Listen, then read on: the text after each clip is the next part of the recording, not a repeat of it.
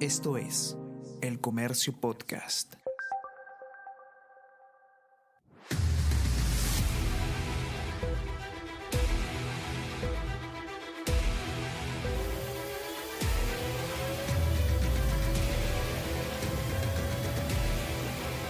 at the back of the grid.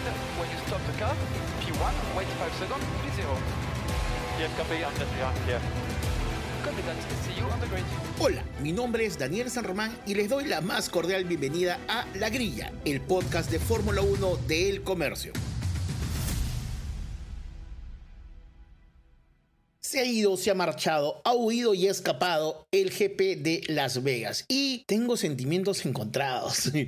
No sé qué me pasa. ¿Fue una buena carrera? Sí. El, domingo, que me era domingo 1 de la mañana para Perú, fue una buena carrera. Fue un buen show y creo que muy gringo. Creo que muy gringo. Eh, creo que la presentación de los pilotos, como si fueran los Juegos del Hambre, en estos containers iluminados y la gente vitoreando, me dio un poco de cringe. Me dio un poco de. "Mm, ¿En serio? ¿Vamos a hacer esto? ¿Vamos a hacer esto? ¿No es un poco pronto aún? Es como cuando alguien celebra el luto muy pronto, como cuando alguien termina una relación y empieza a jugar muy rápido. Me dio esa sensación de. "Mm, no estamos. No estamos gringando mucho la categoría tempranamente.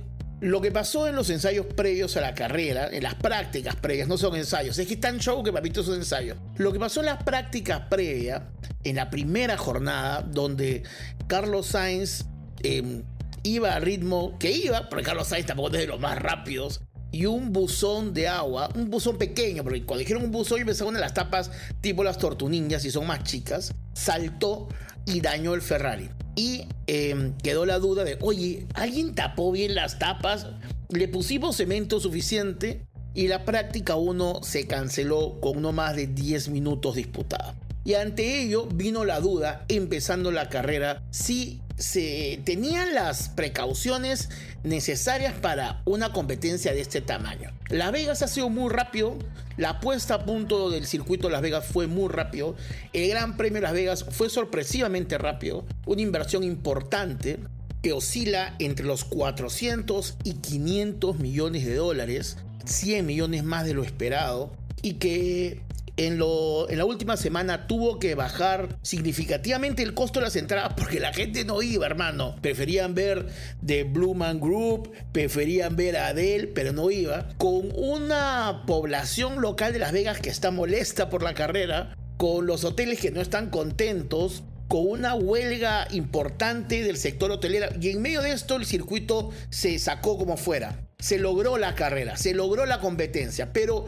este percance inicial quedó en claro como que no tal vez le han puesto mucha atención a la parafernalia que rodea la carrera en sí que a la competencia, hubo la duda. Y hubo la molestia porque Carlos Sainz tiene un gran percance en la carrera, un problemón, el carro se complica, se destroza el fondo por culpa de un tema de la organización y aún así deciden penalizarlo para la carrera. Entonces ahí tú te preguntas cómo un piloto puede ser responsable de un percance que no va por sus manos, porque no fue una falla del equipo, no fue una falla del equipo, el auto no falló, no fue una falla del piloto, y ojo que cuando Carlos Sainz ha fallado, acá lo hemos señalado, sino fue algo exógeno, si un platillo volador viene y hace algo, es culpa del platillo volador, pero acá fue la misma organización que generó ese percance. Y ahí empezó todo mal. Ahí los pilotos empezaron a alzar la voz, que había muy poca adherencia en el circuito, algo que dijimos, ojo, en el capítulo de la semana pasada, que iba a haber poca adherencia porque es una pista de bien traer de juergas que está más acostumbrado a turistas con botellas de gin que a autos de carrera. Y la falta de herencia trajo complicaciones. Entonces, con todo este preámbulo, uno esperaba una carrera complicada. Pero ahí los pilotos salvaron el show. Porque los pilotos y solamente ellos hicieron esta carrera. Una carrera emocionante, en gran parte porque en la primera curva Verstappen le quiere ganar el vivo al poleman Charles Leclerc, lo saca, lo saca y bueno, los comisarios que tienen sangre en la cara este año dijeron que iban a penalizarlo con 5 segundos. Entonces, no son nada tan grave porque si algo sabe hacer Max Verstappen es ampliar las ventajas y mandarse a mudar. Entonces en la mente de Max es buen negocio, buen negocio, 5 segundos, le va a meter 36 al costado, le va a meter una canción de Cure al de atrás. No había problema, pero nuevamente la degradación de llantas en un circuito complicado hizo que Verstappen se dé cuenta que los cauchos no le daban. Y esos 5 segundos que esperaba sacar fueron solamente 2. Y cuando entró a boxes, lo que sucedió fue que Leclerc hace el enroque y agarra la posición. Luego, lo que vimos fue una remada espectacular de Max Verstappen. Vimos una carrera donde él hizo lo propio que tenía que hacer. Pese al encontronazo con Russell que lo complica, igual saca los, los muebles a relucir. Y al final, cuando va este ataque de definición que lo tiene que alcanzar Max a, Leclerc después de las paradas, después de todo lo que había pasado. A mi parecer, en el segundo safety car, en la segunda bandera amarilla, me parecía que eh, Leclerc debió entrar a boxes, hacer los reemplazos, hacer, las, hacer los cambios de neumáticos. Era el momento, pero si algo ha demostrado Ferrari este año es que de estrategias entiende poco y que las ocasiones no las conoce. Nuevamente lo que hizo Ferrari es cerró una ventana de oportunidad y en la pista lo que pasó fue que ya cuando tuvo que hacerse los cambios respectivos, Verstappen tenía el envalentonamiento. De ahí, con un Max segundo, un Checo tercero, porque Max rápidamente supera a Checo, no, no vi ningún contratiempo, no vi ni siquiera una orden de equipo. Simplemente creo que Checo ya asumió a estas alturas de la temporada, que es el segundo piloto. Si vemos la. Em, retrocedemos en las primeras fechas donde había una igualdad, donde Checo boquillaba un poco y donde tal vez pechaba al equipo diciendo que él era tan importante. Creo que tras todo este año, tras todo el peregrinaje de Checo Pérez en la temporada, si algo le ha quedado claro es que el segundo piloto. Hoy subcampeón del mundo, con un gran logro para la escudería Red Bull que consigue el 1-2 en pilotos, algo que nunca había conseguido, el bicampeonato de escuderías con el título de que tiene Red Bull y el tricampeonato, creo que es la mejor temporada de Red Bull que ha tenido en su vida la mejor, en gran medida también porque Checo recuperó las posiciones en las últimas carreras. Y si bien nos queda la sensación que se le vuelve a escapar el segundo lugar en la definición, porque esta vez pierde el segundo lugar con Charles Leclerc en esa recta final donde Ferrari era más, porque Ferrari tenía motor y sabíamos que en un circuito lleno de rectas Ferrari le iba a ir mucho mejor que en otras carreras. Leclerc tenía el motor, tenía el auto, tenía la recta y hizo lo que tenía que hacer, mandar a respetar el motor de su Ferrari para ganarle a Checo. Pero Checo lo que hace en las últimas carreras es levante el juego. Y lo dijimos tras México, que México había perdido una oportunidad histórica y decíamos que si no empezaba a salvar los muebles, la competencia se le iba. Checo, Chico le iba a decir, Checo, soportó el embate, soportó la presión y si algo hay que celebrarle a Checo tras haberle pegado todo el año, es que al final del año encontró la posición con el auto es el segundo del año, el subcampeón ya ha demostrado a todas luces que es el piloto más importante tras Verstappen en la escudería. Entonces hay que quedarnos con eso de Checo Pérez. Tuvo una carrera limpia, sobria, logró llevar el Red Bull donde debió llevarlo. Sabíamos que los Ferraris iban a irles mucho mejor. Recordemos que en las prácticas previas 1-2 para Ferrari, en la práctica número 2, parecía que el motor Ferrari tenía todo lo dispuesto para hacer un mal fin de semana para los Red Bull. Sin embargo, Verstappen es un animal. No importa por cuánto lo penalices, no importa en qué posición parta, no importa cuántos segundos pierda, no importa si en boxes se complican, este año queda en claro que la Fórmula 1 es un deporte donde no importa lo que suceda, siempre Max Verstappen sacará a la cara de todo el mundo su contundencia y ganará. La Fórmula 1 es un lugar, un patio, donde Max Verstappen, sin importar lo el esfuerzo de los otros, sin importar lo que digan las otras escuderías, sin importar lo que se quejen los pilotos, sin importar lo que sea el, el circuito, sin importar las condiciones climáticas, con esa cara que no lo mueve nada, con ese carisma que pareciera de un cajero electrónico, Max Verstappen siempre se va a imponer. Y pasó. Pasó y al final hemos tenido una carrera linda, con un Max viniendo de atrás, con una penalidad, tratando de mejorar, tratando de superar, pasando a Checo sin contratiempos, pasando a Leclerc sin contratiempos y enfundado en un antiflama de Elvis Presley. Habrá que ver cuánto le habrán pagado a Max, porque Max me sorprende que aguante estas cosas, Max. A Max le he dicho, qué cara. Yo, pero Max se puso el antiflama de, de Elvis Presley y jugó el show que tenía que jugar. Y Nota aparte para Checo Pérez que salvó los muebles. Y con eso la, el campeonato, la pelea, el debate sobre el subcampeonato ha culminado. Ha culminado porque con esto el señor Checo Pérez tiene los puntos necesarios para ser inalcanzable. 273 puntos versus 232 puntos de Lewis Hamilton que se arrastró. Pésima carrera de Lewis Hamilton. Cuando le fue bien lo hemos celebrado, pero en este es imposible dar odas para un piloto que nunca estuvo en condiciones de mirar a los ojos ni a los retrovisores de Checo Pérez, que fue muy superior. ¿Qué nos queda? Nos queda una definición más, nos queda una carrera más. ¿Ha sido un fin de semana complicado? Sí. ¿Ha sido una carrera que ha priorizado el show antes de la competencia? Creo que sí. Creo que los pilotos han salvado el show a la Fórmula 1. Creo que los pilotos han salvado el pundonor y el linaje a Las Vegas. Creo que ha sido una carrera floja en nivel de organización, pero altamente competitiva. Sin embargo, hizo lo propio para que tengamos una definición en la próxima fecha de Abu Dhabi, este fin de semana mortal entre los Mercedes y los Ferraris que están peleando el subcampeonato, divididos, separados por solamente cuatro unidades. Cuatro unidades tendremos una carrera impresionante este fin de semana para ver quién es la segunda escudería. Algo que se ha vuelto una guerra civil en un campeonato dominado al, digamos, al antojo complejo y, digamos, ante todo lo que quiere Red Bull, la pelea es por el segundo lugar. Red Bull ya hizo lo que tenía que hacer, Red Bull no tiene más que hacer, Red Bull puede cuadrar los carros y ponerse a tomar Bolt si quiere, o Monster, o puede Vettel, o perdón, puede Verstappen decir, ¿sabes qué? Me parece que voy a quedarme escuchando María Carey celebrando la Navidad. Ya está, Red Bull 1-2 en pilotos, tricampeonato de constructores, bicampeonato de escuderías y ahora lo que queda es que Mercedes pueda salvar los muebles con Ferrari. No veo cómo. Las últimas carreras había un Mercedes dubitativo, con problemas, con malas jornadas y veo a un Ferrari que quiere. Sainz debió tener mucho mejor suerte, lamentablemente algo exógeno fue en contra de él. Yo sí creo que esto es una llamada de atención, creo que los comisarios tienen que darse cuenta que si un percance no depende del piloto, no lo puedes penalizar. Aún así Sainz ha tenido la grandeza para aceptar el resultado, me parece mucha más grandeza que tal vez habría tenido Lewis Hamilton, Imagino Lewis Hamilton indignado si le pasaba esto.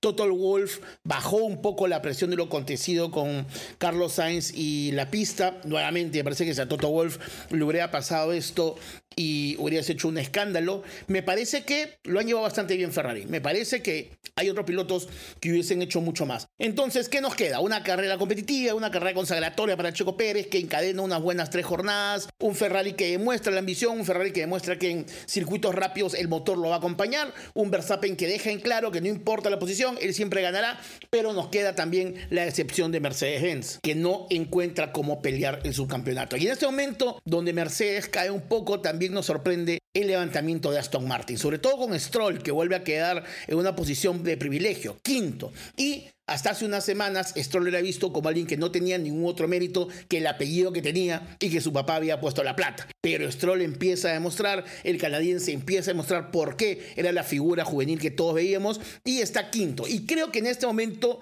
nadie podría poner en duda que Stroll debería quedarse el próximo año en Aston Martin. Ante los rumores de la venta, que lo han vendido o no lo han vendido, creo que Stroll está dejando en claro que tiene las condiciones. Mala jornada para Alonso, buena jornada para Stroll, pero Aston Martin vuelve a meter dos pilotos en el top 10. McLaren con una salida tempranera Lando Norris que abandona, quedó con Piastri, que compitiendo y con problemas quedó décimo con los percances que tendría en pista. Una carrera emotiva, una carrera divertida, una buena carrera, pero una mala organización, lo cual da esta doble frustración porque vamos a tener más carreras norteamericanas posiblemente y ojalá que esto haya sido un momento para reflexionar y que los organizadores sepan que no todo puede ser para Fernalia, Dinamita y Luces.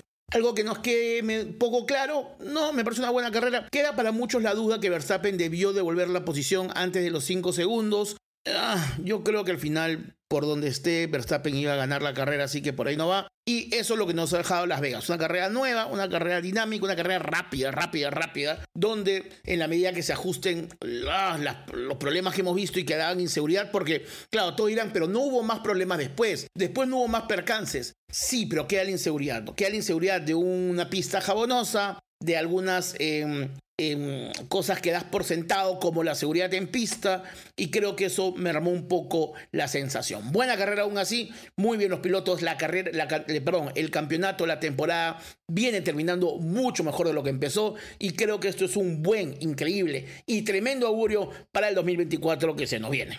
¿Cansado del bombardeo de información? ¿Sin tiempo para profundizar? Ingresa a elcomercio.pe slash newsletters y suscríbete al newsletter El Comercio al Día para iniciar tu mañana bien informado. Además, puedes seguir nuestros boletines temáticos sobre la emergencia por el dengue o material deportivo y gastronómico. Un universo de conocimiento al alcance de tus manos.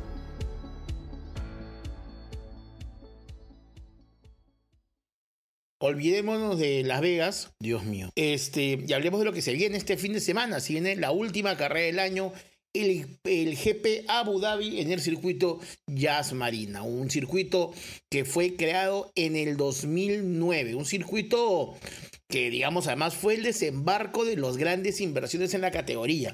Abu Dhabi, en la capital de los Emiratos Árabes, donde hay más dinero que agua, supongo. Y fue importante esta inversión porque este circuito costó más de mil millones de dólares. Mil millones de dólares para hacer el circuito de jazz marino. Dirán, es un montón de plata. No, no, tranquilo, tranquilo. Porque está hecho sobre la Jazz Island, que es una isla artificial que demoró 11 años en hacerse y costó 40 mil millones de dólares. Es decir, Toda esa isla costó 40 mil millones y después pusieron mil millones más para hacer el circuito. Así que estamos hablando de un circuito de 41 mil millones. Es más, se eligió la grava, la grava de, del circuito es traída desde Inglaterra, desde Midlands, que es, digamos, es la cantera de Bristol Hill. La han traído para tener la mejor grava de la temporada. Es un lujo, brother. O sea, es, este es el Ferrari de los circuitos de la Fórmula 1. Además es importante porque presenta dos características únicas ese circuito. Eh, así como todos sabemos que Suzuka tiene forma de 8 o Mónaco tiene su mítico túnel, en el circuito de Jazz Marina la salida del pit lane pasa por debajo de la pista, es decir, por un túnel antes de unirse con ella. Esto es algo único que pasa en ese circuito. No existe otra, otra, otra. Otra pista con esta característica no hay. El único circuito donde los pilotos salen del pit lane por un túnel para ver el circuito es Jazz Marina. La otra característica única es el hotel, por ejemplo, el Hotel Viceroy, que se encuentra sobre la propia pista. Es decir, este es un lujo importantísimo. Así que son características de esta carrera, que es una carrera, digamos, bastante divertida. Es un circuito hecho para la emoción. Es un circuito que tiene características importantes. Debutó, como dijimos, en primero de noviembre del 2009. tiene una capacidad de 60 mil, 60 mil espectadores y se corren 50 vueltas, a razón de poder completar 309 kilómetros. Tiene 21 curvas, 12 izquierdas, 9 derechas y tiene una velocidad máxima de 317 kilómetros por hora. ¿Ok? 17 kilómetros por hora. Se calcula que durante la carrera hay 64 cambios de marcha, es decir, el piloto cambia en un giro 64 veces las marchas. Eh, en la clasificación se asume que son 70, 70, perdón, perdón, perdón, cambios de marcha durante la carrera. Daniel, ¿qué pasó? Durante la carrera, no durante el giro, son 64 cambios de marcha y durante la clasificación 70. Se dice, se estima que eh, básicamente el piloto para el 85% de la carrera pisando el acelerador. Pisando acelerador. Se calcula que la distancia con el acelerador pisado es de 4 kilómetros punto 9. 4 kilómetros punto 9, teniendo en cuenta que la longitud oficial del circuito es de 5 kilómetros punto 5. Es decir, pasas gran parte del eh, la carrera pisando el acelerador. Exactamente cuánto pasan pisando el acelerador a fondo, a fondo, a fondo, a fondo, 62%. 62% de la carrera, es decir, básicamente 4 kilómetros, el piloto va planchado pisa, pisa, pisa, como si fuera combi, va totalmente el piloto durante esta carrera. Es una carrera bastante rápida, es una carrera que tiene velocidad media de 209 kilómetros por hora y una mínima de 90 kilómetros por hora. Es un circuito bastante agradable. Así que tenemos el circuito el fin de semana, vamos a tener una buena carrera, vamos a tener una carrera que yo creo va a ser franca, una carrera que nos va a servir mucho para esta definición que promete mucho. Las características de Jazz Marina nunca han decepcionado, hemos visto carreras muy importantes. Recuerden esa exquisita definición entre Max Verstappen y Lewis Hamilton por la corona de los días de pandemia, allá cuando estamos encerrados viendo el mundo por una pantalla. Así que este fin de semana se nos viene un carrerón, no como esto de la Vega, que la, la, tapa de la pista, la tapa de la Dios mío, haga algo, haga algo, señor alcalde. Bueno, bueno, bueno, tras todo lo que hemos hablado, todo lo que hemos exorcizado, todo lo que hemos vilipendiado, todo lo que hemos llorado y quejado de lo que fue el reciente GP de Las Vegas, Dios mío, Dios mío, llega ahora uno de sus momentos predilectos del podcast, Vocabulario F1. Vocabulario F1. Como saben, semana a semana, acá en La Grilla, el podcast de Fórmula 1 del Día del Comercio, analizamos, reflexionamos, damos indicaciones, desmenuzamos, pero básicamente damos información caleta, a veces no tan caleta, en fundamentos básicos de lo que es la Fórmula 1, términos que se utilizan, costumbres que se tienen. Hemos hablado de la bandera cuadros, hemos hablado del baño champán, hemos hablado de por qué son dos pilotos, hemos hablado que a veces por qué no se usa el número 13 en la numeración de la Fórmula 1. Y semana a semana damos algún datillo para que ustedes ya saben, como siempre, lo usen ahora en un ágape, reunión, parrillada. Se viene el amigo secreto, se viene el amigo secreto. Siempre hay un gerente, siempre hay un jefe que le guste la Fórmula 1. Este puede ser el dato que le das para que termine ah, mira, mira, mira, no la tenía, no era fija, no la sabía. Así que hoy día hablaremos de un dato en especial, por además por el GP Las Vegas, porque destacó el tema. Vamos a hablar de lo que es el paddock. Hemos escuchado muchas veces la palabra paddock. El paddock es la zona más cuchi cuchi, pituki, bonita, de experiencias extracurricularmente deportivas, donde los aficionados pueden pasearse por ahí, husmeando, olfateando, mirando a los pilotos y toda la parafernalia de la Fórmula 1 y las escuderías. Hay una cantidad limitada de boletos para el, para el Paddock Club, pero es una zona donde los aficionados pueden interactuar más allá de las tribunas. Si tú eres un aficionado normal, vas a las tribunas, lo ves de ahí. Y, bien, pues, Pero en el Pado caminas entre la juguería, ves a los pilotos, hay actividades. Em, hay una caminata en el pit lane, puedes caminar por el pit lane y ver los, ver los vehículos, puedes estar cerca de los pilotos cuando los están entrevistando, puedes como que acercarte caletamente y ver una foto, menos a Verstappen, ¿no? Que ya sabes que te va a decir, ¡eh, eh, eh! ¿Qué haces acá? ¿Qué haces acá? ¡Ush, ush! ¡Ush! Yo solo corro. Yo acá no soy, no soy Mickey Mouse, acá no me des besito, ¿no? Pero digamos, es una, es una zona distendida.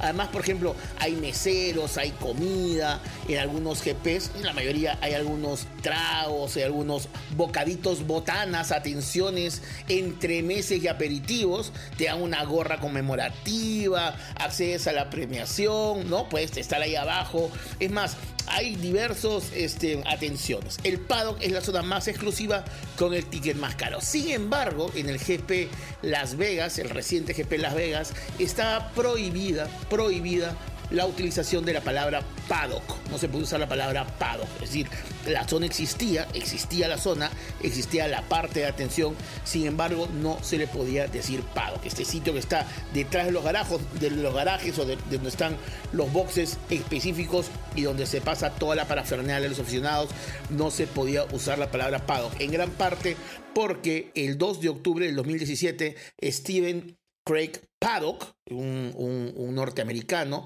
realizó, no realizó, realizó una horrible, este, asesinó a 60 personas, hirió a 800 más en un concierto de un grupo de música country, justamente en Las Vegas, este, que fue un evento al aire libre donde hubo 25 mil personas presentes. Entonces, este nombre, Paddock, es hacer una especie de homenaje. Entonces, por eso eh, no querían ni que se mencione el nombre de la persona, estaba totalmente prohibido y no se usó la palabra paddock durante la carrera. Así que eso me parece una decisión sabia, es una decisión además por la memoria de las personas que fallecieron.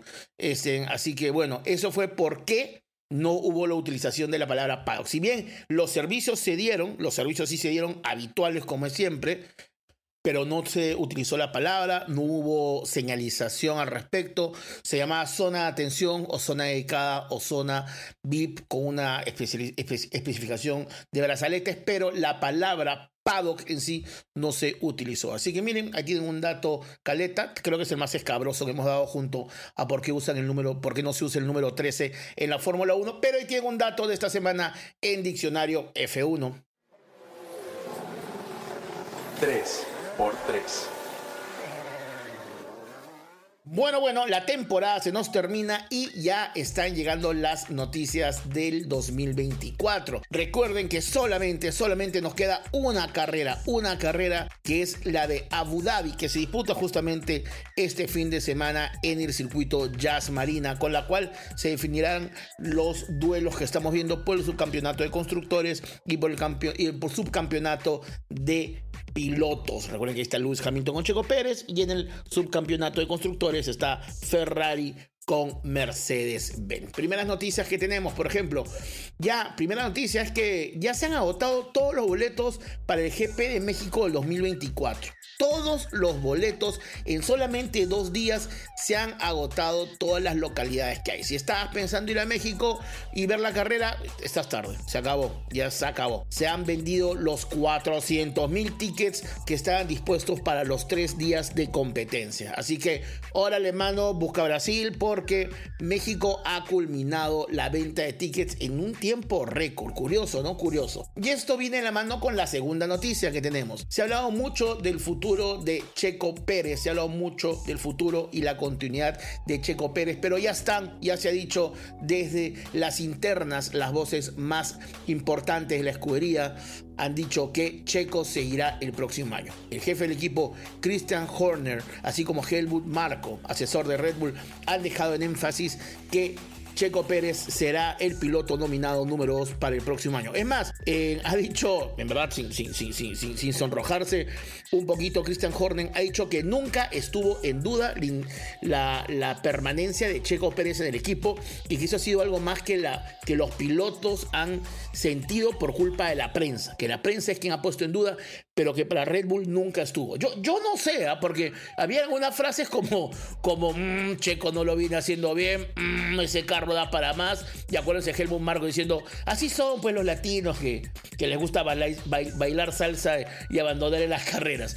Pero lo cierto es que ya se dejó en claro que el piloto elegido para el 2024 es Checo Pérez y que harán respeto y salvaguarda del contrato y el vínculo que los, unía, a la escudería austriaca con el piloto mexicano hasta el año 2024. Así que ya está.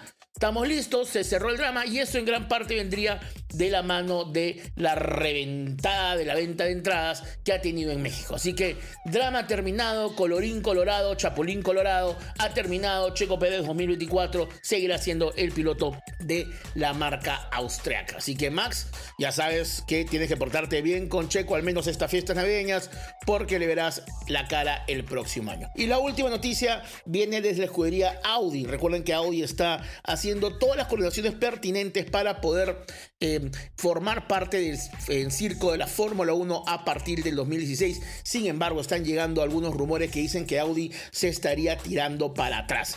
Según lo que están comentando, es que en el desarrollo del motor ha encontrado graves problemas y han visto que tendrá que hacer una inversión mucho más grande de la que tenían considerada. Y esto estaría poniendo en duda si es que Audi va a entrar a la categoría. Recuerden que Audi iba a entrar con la compra del equipo Sauber. Sauber iba a vender el equipo a Audi. Recuerden que actualmente eh, Sauber está atendiendo a Alfa Romeo, pero Alfa Romeo ha dicho que ya se va y la ilusión era que la compra la haga el equipo de Audi, que Audi toma la estructura del equipo Sauber. Inicialmente había que pagar 25% de la compra del 2024, otro 25% en el 25 y el 25% en el 26. Eso, le daba una venta del 75% de la escudería a Audi y Sauber se queda con 25% del equipo. Sin embargo, a porta de tener que hacer el primer pago, Audi ha hecho los números, ha tirado los cálculos y no hay buenas, parece, noticias con el desarrollo del motor del vehículo y pareciera que están poniendo en duda el proyecto. Si bien no hay aún una versión oficial, en sí lo que se ha visto es que últimamente han salido menos noticias sobre el desembarco de Audi. Había una constante recatafila de información que venía saliendo, sin embargo hay un silencio desde hace un par de semanas. Recuerdo incluso que Carlos Sainz estaba hablando con un piloto que, estaba, que estaría en miras de la escudería Audi que llegaría a la Fórmula 1. Ahorita todo está en silencio, todo está callado, no hay una versión oficial, nadie se ha pronunciado, pero en este momento, a portas del 25% del pago necesario, todo parece estar en duda. Y así muchachos, hemos terminado un episodio más de La Grilla. Este fin de semana recuerden que tenemos el último GP del año, así que a darlo todo por esta carrera que promete siempre más emoción. Mi nombre es Daniel San Román, recuerdan que pueden leer mi columna de Fórmula 1 en la edición impresa del diario El Comercio los días domingos y también en la página web. También les pido fervientemente a portas de terminar la temporada que por favor compartan el podcast, evalúenle con 5 estrellas en Spotify, evalúenlo con cinco estrellas en Apple Podcast y evalúenlo con cinco corazones en este cierre de temporada. Espero que se hayan divertido. Gracias por estar conectados una semana más con La Grilla, el podcast de Fórmula 1 del diario El Comercio. Chao.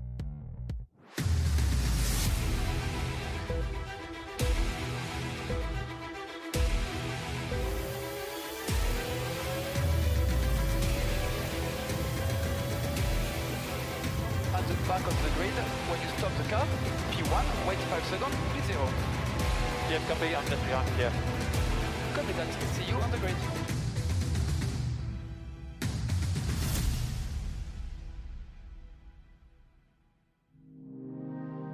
El Comercio Podcast.